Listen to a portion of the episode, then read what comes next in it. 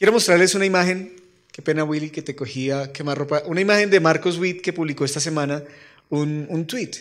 Y me gustó mucho porque yo venía orando, no, no está, se desapareció, borró, estaba en el escritorio, pero ya la vamos a, ver, porque Marcos Witt decía más o menos algo como, si pudieras entender el nivel de prueba que estás teniendo, podrías entender la bendición que va a venir. Dependiendo de la lucha que tú estés llevando, del problema que estés atravesando, de la dificultad que estás viviendo, es porque así mismo será la lucha. O la bendición, perdón, mira, si vieras el tamaño de la bendición que viene, entenderías la magnitud de la batalla que estás enfrentando. ¿Cuántos se sienten identificados con esa frase? Yo me siento identificado. Hay luchas muy fuertes que tenemos en la vida, dificultades, retos, pero si lográramos entender que así de grande como son esos problemas, va a ser la bendición, wow, qué lindo. Y por eso quiero compartir con ustedes esta enseñanza que se llama ¿Cuál es tu esperanza? Y hay un verso en el Salmo 42, 11 que me encanta, dice, ¿por qué estoy desanimado? ¿Por qué está tan triste mi corazón? Pondré mi esperanza en Dios nuevamente lo alabaré, mi Salvador y mi Dios. ¿Alguna vez se ha sentido como el escritor de este pasaje, que es David? ¿Por qué estoy tan desanimado? ¿Alguna vez ha estado desanimado? ¿Triste en su corazón? Cuando su novio, su novia lo dejó, ¿cómo se sintió esa vez? Así nos hemos sentido, muy tristes, desanimados. Pero quiero compartir esta enseñanza con usted que recibí hace algún tiempo.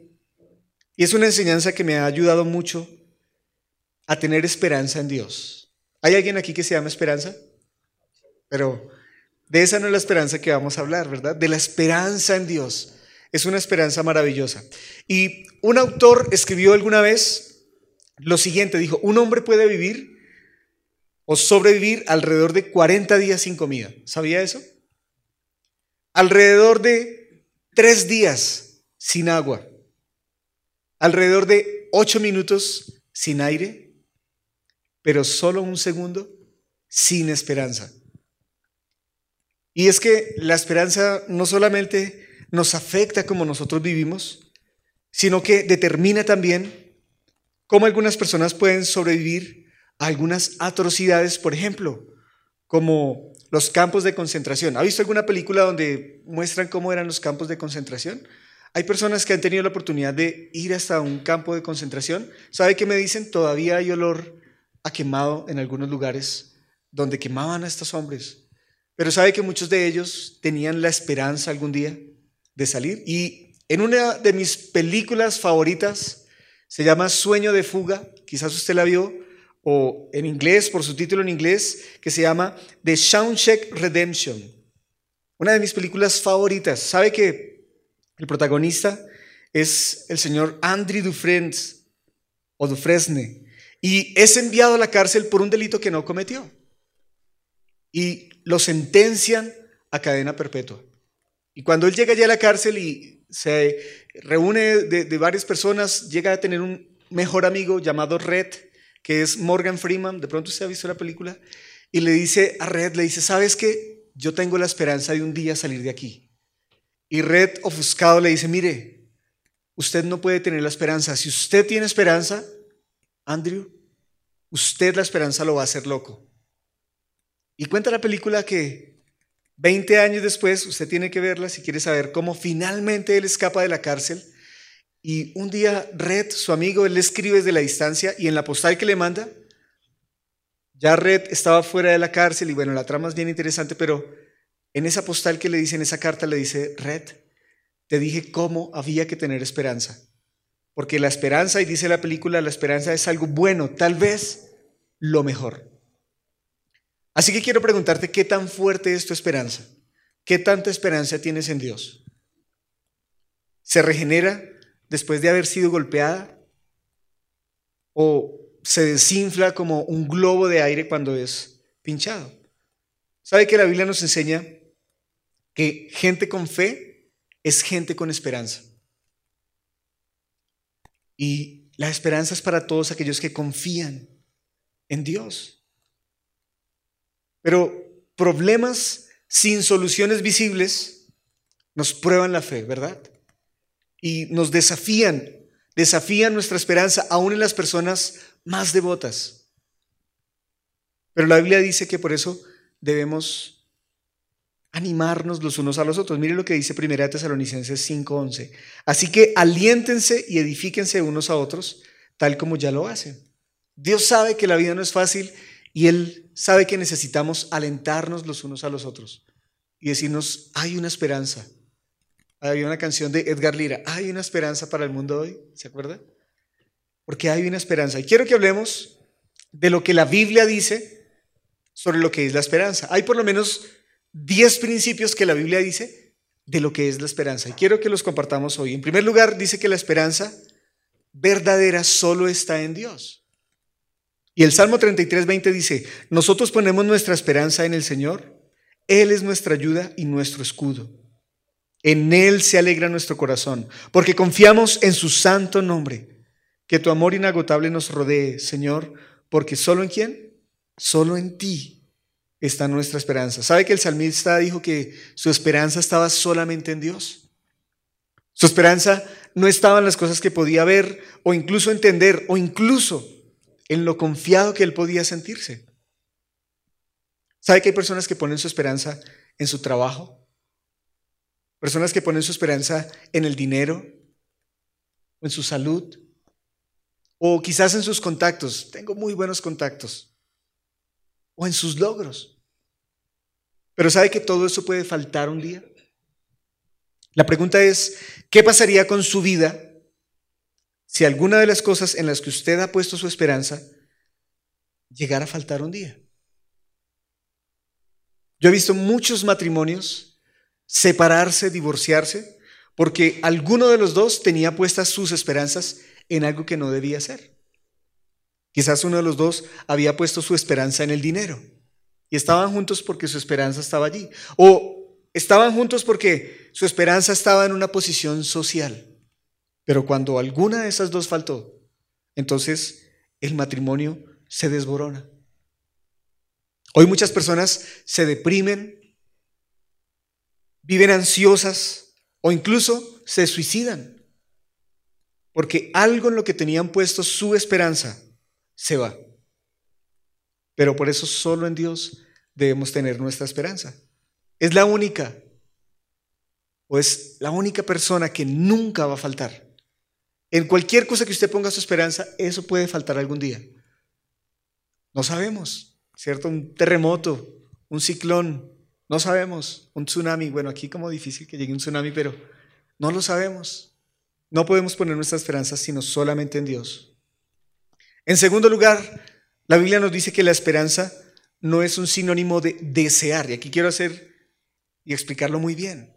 Una cosa es desear algo y otra cosa es tener esperanza en algo.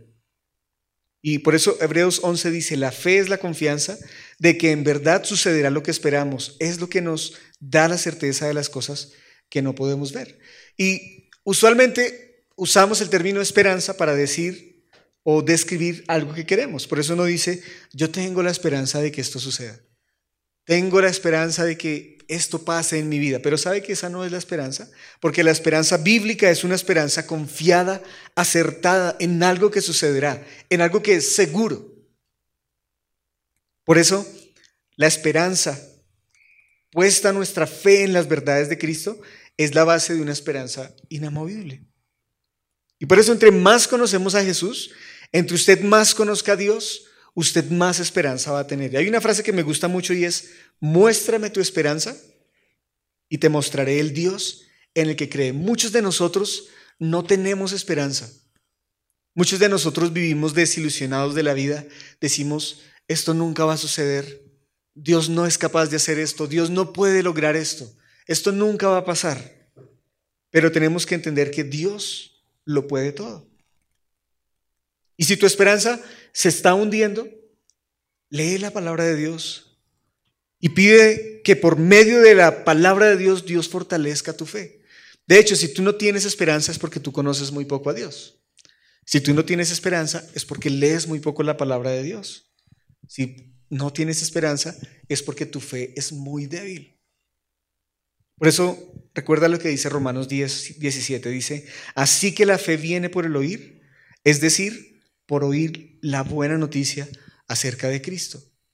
Cada vez que usted escucha la palabra, cada vez que usted está aquí en este lugar escuchando la palabra de Dios, su fe tiene que crecer. Y si su fe crece, su esperanza también tiene que crecer.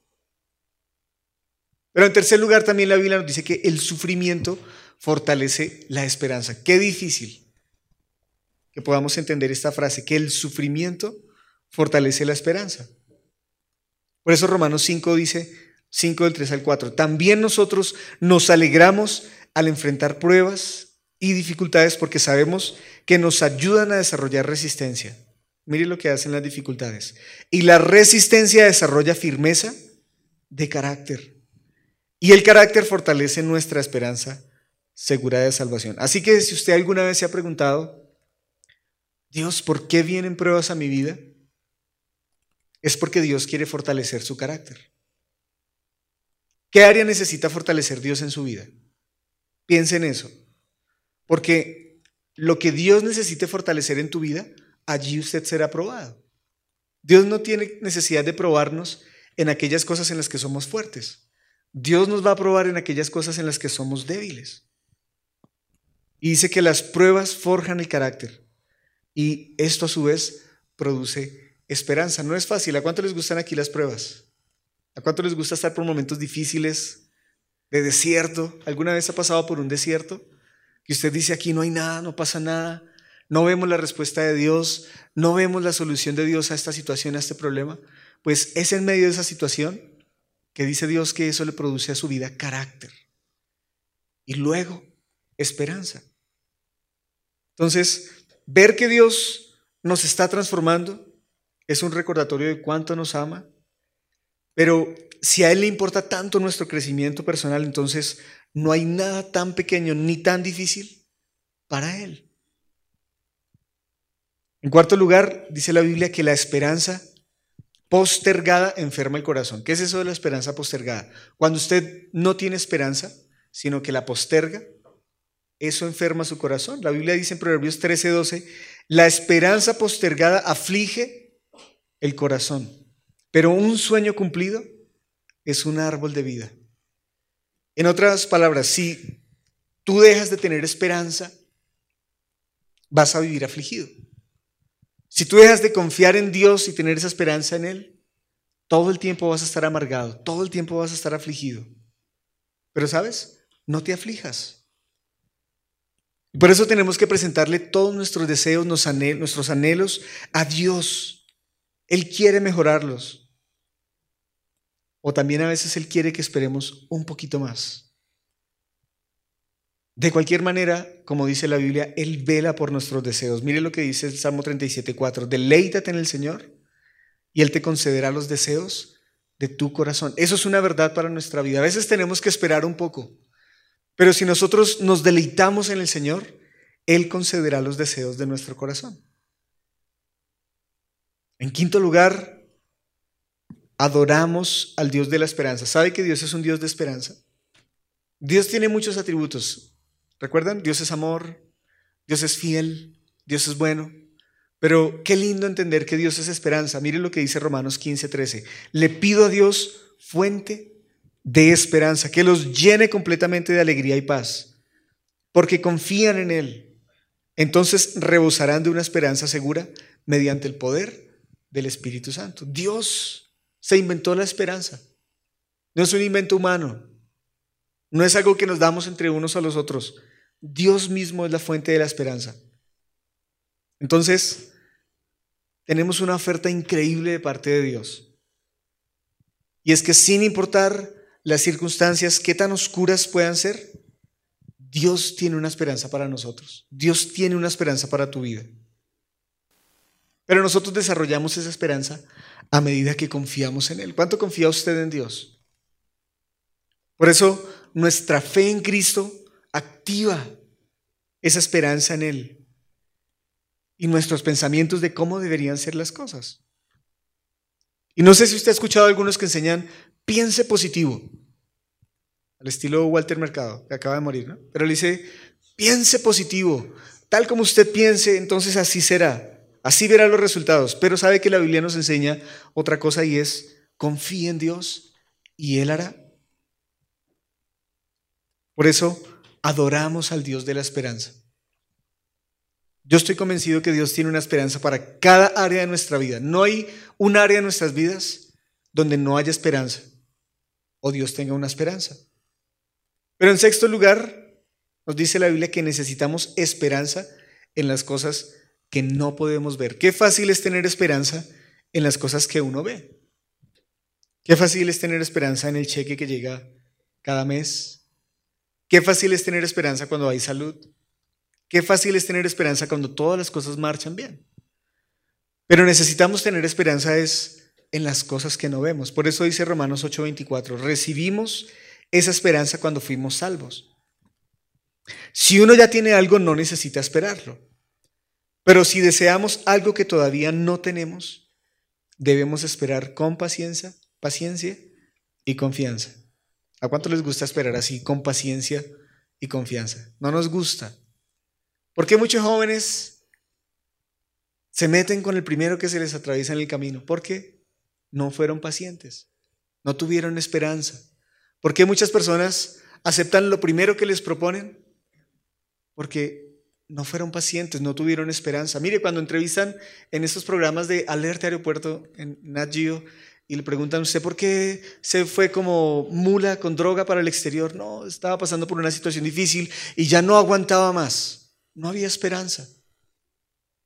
Pero necesitamos entender que hay una esperanza en las cosas que no vemos. Y por definición la esperanza es cuando no podemos ver o saber que algo va a salir como queremos. Esa es la definición de esperanza. Pero la esperanza se necesita más cuando no podemos imaginar de qué manera Dios resolverá nuestros problemas. Por ejemplo, la Biblia nos dice que la esperanza de Abraham, en la promesa que Dios le hizo de darle un hijo, aumentó cada día a pesar de lo imposible que parecía. Miren lo que dice la Biblia en Romanos 4, 18 al 21. Aun cuando no había motivos para tener esperanza, piensa en eso. Un hombre de más de, de casi 100 años dice que no había motivos para tener esperanza. Abraham siguió teniendo esperanza porque había creído en que podría llegar que, llegaría a ser el padre de muchas naciones. Pues Dios ya había dicho, esa es la cantidad de descendientes que tendrás. Y miren lo que dice el versículo. Y la fe de Abraham no se debilitó, a pesar de que él reconocía que por tener unos 100 años de edad, su cuerpo ya estaba muy anciano para tener hijos, igual que el vientre de Sara. Ya era muy anciano. Abraham ya no podía tener hijos, pero aún así sabe que dice la Biblia, que mantuvo su esperanza. En su vida que ya no es posible. ¿Qué ha dicho usted en su vida? Esto ya no puede suceder. Esto ya no va a suceder. No, por más de que pase lo que pase, esto no puede suceder. Pues eso mismo le pasaba a Abraham. Pero el versículo 20 dice, Abraham siempre creyó la promesa de Dios. ¿Cómo? Sin vacilar. A pesar de que era imposible, Abraham siempre le creyó a Dios. Abraham estaba plenamente convencido de que Dios es poderoso para cumplir todo lo que promete. ¿Usted cree lo mismo? A pesar de lo imposible que parezca, ¿usted cree que Dios puede hacerlo? Créalo. Si usted ha perdido la esperanza en algo de lo que hemos hablado, si usted ha perdido la esperanza en que Dios pueda restaurar su matrimonio, si usted ha perdido la esperanza en que Dios puede restaurar su vida, si usted ha perdido la esperanza en que Dios puede darle algo que usted le ha pedido a Él, una petición que hay en su corazón, si usted la ha perdido, tenga la fe de Abraham y crea que Dios puede hacerlo. Claro, necesitamos entender en el proceso qué quiere Dios. Pero así como Abraham, entre más improbable usted vea las cosas, más significativas son las promesas de Dios. ¿Me explico? Entre más imposible se ve, lo que anhelamos, lo que esperamos, es porque Dios va a hacer algo todavía más grande. Y podemos decir, aunque no sé cómo Dios, tú tienes preparado un milagro para poder cumplir con tu promesa. ¿Ha dicho usted alguna vez eso? Señor, aunque yo no tengo ni idea cómo tú lo vas a hacer, yo sé que tú lo harás, porque ese es Dios. En séptimo lugar, Dios puede hacer inmensurable más, mente más, perdón, de lo que podemos imaginar. Miren lo que dice Efesios 3:20. Y ahora que toda la gloria sea para Dios, quien puede lograr mucho más de lo que pudiéramos pedir o incluso imaginar, mediante su gran poder que actúa en nosotros. ¿Qué le ha pedido usted a Dios? Que cuando usted se lo ha pedido a Él, que cuando usted se ha metido con Él, Él le ha dado algo todavía más grande de lo que usted le ha pedido. ¿Le ha pasado? Y si no, le invito a que usted pruebe a Dios en esa área también de su vida y que conozca a Dios en esa área. Porque la Biblia dice que Dios tiene el poder para darnos incluso más de lo que le pedimos. Yo lo he visto en mi vida, yo le pedía cosas a Dios y Dios siempre me ha dado más incluso. Y uno dice como Dios, no merecíamos esto. Yo te había pedido algo más pequeño, pero ahora lo que he recibido es más grande. ¿Cuáles son los planes que tienes para tu vida? ¿Qué has pensado para tu familia, para tus sueños, tus anhelos?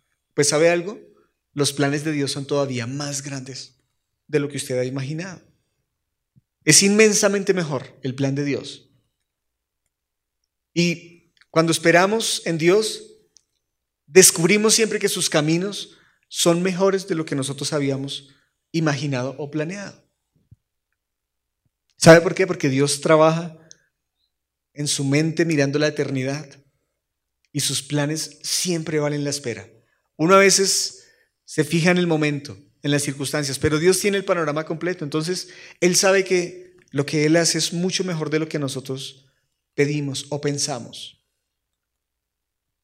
En octavo lugar, también acerca de la esperanza, la Biblia nos dice que el enfoque equivocado destruye la esperanza. Y por eso les preguntaba al principio si algunos han perdido alguna vez la esperanza. ¿Por qué nos pasa? ¿Ha perdido usted la esperanza en algo?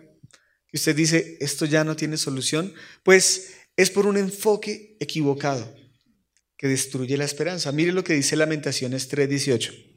Yo exclamo, mi esplendor ha desaparecido se perdió todo lo que yo esperaba del Señor. ¿Y sabe que en este pasaje el escritor perdió toda su esperanza? Pero nos da la clave de por qué perdió su esperanza. Y fue cuando se enfocó solamente en las circunstancias miserables, por así decirlo. Y si eso le sucedió a este profeta, a este hombre de Dios, pues a nosotros también nos puede suceder. ¿En qué piensa usted más? ¿En sus problemas o en el amor sin falla de Dios y en el carácter de Dios? ¿Sabe que cuando usted pone su mirada en los problemas, su esperanza se desvanece? Cuando usted se enfoca solamente en las dificultades y en los problemas, su esperanza siempre se va a desvanecer. Pero cuando su mirada está puesta en Dios, su esperanza nunca será conmovida. Y esa es la invitación que Dios nos hace hoy, a que nosotros podamos tener nuestra esperanza en Él y no en los problemas. Pero en noveno lugar, recordar la fidelidad de Dios restaura la esperanza. Mire lo que dice Lamentaciones 3:21 al 23, que es el siguiente pasaje. El siguiente versículo del que acabamos de leer, que el profeta perdió su esperanza, dice, no obstante, Aún me atrevo a tener esperanza cuando recuerdo lo siguiente. Mire lo que él recordó para tener esperanza. El fiel amor del Señor nunca se acaba. Sus misericordias jamás terminan. Grande es su fidelidad. Sus misericordias son nuevas cada mañana. ¿Sabe que Jeremías, que escribió esto, volvió a tener esperanza cuando puso sus pensamientos en Dios? Inténtelo. Recuerde las veces que Dios ha sido fiel con usted en el pasado. ¿Puede recordar hoy alguna vez? ¿Algún momento donde usted estaba en una situación difícil y que usted vio la mano de Dios? ¿Lo ha visto? ¿Puede recordarlo? Pues eso, hacer esto, recordar la fidelidad de Dios, es aquello que puede restaurar nuestra esperanza. Porque la esperanza muchas veces se va a fragmentar, nuestra esperanza muchas veces va a caer. Cuando eso pase, Recuerde todo lo que Dios ha hecho. Recuerde todo lo que Él hizo. Lea las historias en la Biblia de cómo Dios hizo cosas increíbles con muchas personas allí. Y esa esperanza, aliméntela de eso. Muchos de nosotros cuando estamos en medio de un problema, alimentamos ese problema con más problemas. Y Y les hablo mucho a los jóvenes por eso, porque el joven que viene, no, me dejó mi novia. Y entonces comienza a alimentar su desesperanza. No, yo soy bien feo, ¿sí? Tengo mal aliento, ¿sí? Estoy gordo. Pues comienza a alimentar su desesperanza. Pero cuando algún problema venga a su vida, alimente su desesperanza en Dios, en la esperanza que Él tiene. Señor, tú tienes un plan todavía mejor. Si esta me dejó, vendrá una mejor o vendrá uno mejor. ¿sí? Si me fue mal en este negocio, Señor, tú tienes algo todavía más grande para mí. Si estamos pasando por dificultades en la familia, esto es momentáneo. Hay personas que vienen problemas a la familia y dicen, ya, nos vamos a separar, esto terminó aquí, hasta luego. Hablamos siempre con Lore que para mí el noviazgo con Lore fue un poco difícil porque siempre que teníamos una pelea, ya hasta ahí, llegó, hasta ahí llegaron las cosas. Y peleábamos y ya terminamos y no nos volvíamos a hablar y en fin. Pero luego que uno se da cuenta que sin madurez y que en el matrimonio también van a haber problemas y que no nos podemos estar separando por cada problema que tenemos, ¿cierto? Tenemos que alimentar nuestra esperanza en Él. Por eso recordemos la fidelidad de Dios, que eso restaura nuestra esperanza. Y en décimo lugar, la Biblia nos enseña que podemos ver hacia adelante en la fe. Recuerden que hemos leído mucho este pasaje, Jeremías 29, 11 dice, pues yo sé los planes que tengo para ustedes, dice el Señor. Son planes para lo bueno y no para lo malo, para darles un futuro y una esperanza. ¿Le tienes miedo al futuro? ¿Alguien aquí le tiene miedo al futuro? No sabemos qué cosas haya mañana, pero solamente Dios lo sabe. ¿Y sabe qué? Él lo ha preparado. Y Él dice que tiene grandes planes para sus hijos. Por eso le decía que los planes que nosotros tenemos para nuestra propia vida son tan pequeños al compararlos con los que Dios tiene. Y aquellos que estamos en Cristo tenemos una esperanza tenemos la esperanza de un buen futuro. Mire, Dios no nos trajo hasta aquí, hay una canción. Dios no nos trajo hasta aquí para volver atrás. ¿cierto? La cantábamos desde la escuela dominical. Eso es una verdad. Dios no nos ha traído a sus caminos, Dios no nos ha traído a conocerlo para llevarnos a un lugar peor. Algunos piensan, cuando hablo con algunas personas, me dicen, no, es que desde que conocí a Dios me ha ido más mal. Todo me ha salido más mal. Eh, tenía un buen trabajo y lo perdí tenía una buena posición, la perdí. Pues ese será el trato que Dios esté teniendo para su vida. Por alguna circunstancia Dios está tratando con usted, pero los planes de Dios no son para llevarnos a un punto peor. Así que la próxima vez que usted enfrente un problema o que ese problema amenace su paz, ponga su esperanza en Dios. Y mire cómo Dios toma el control de todas las cosas.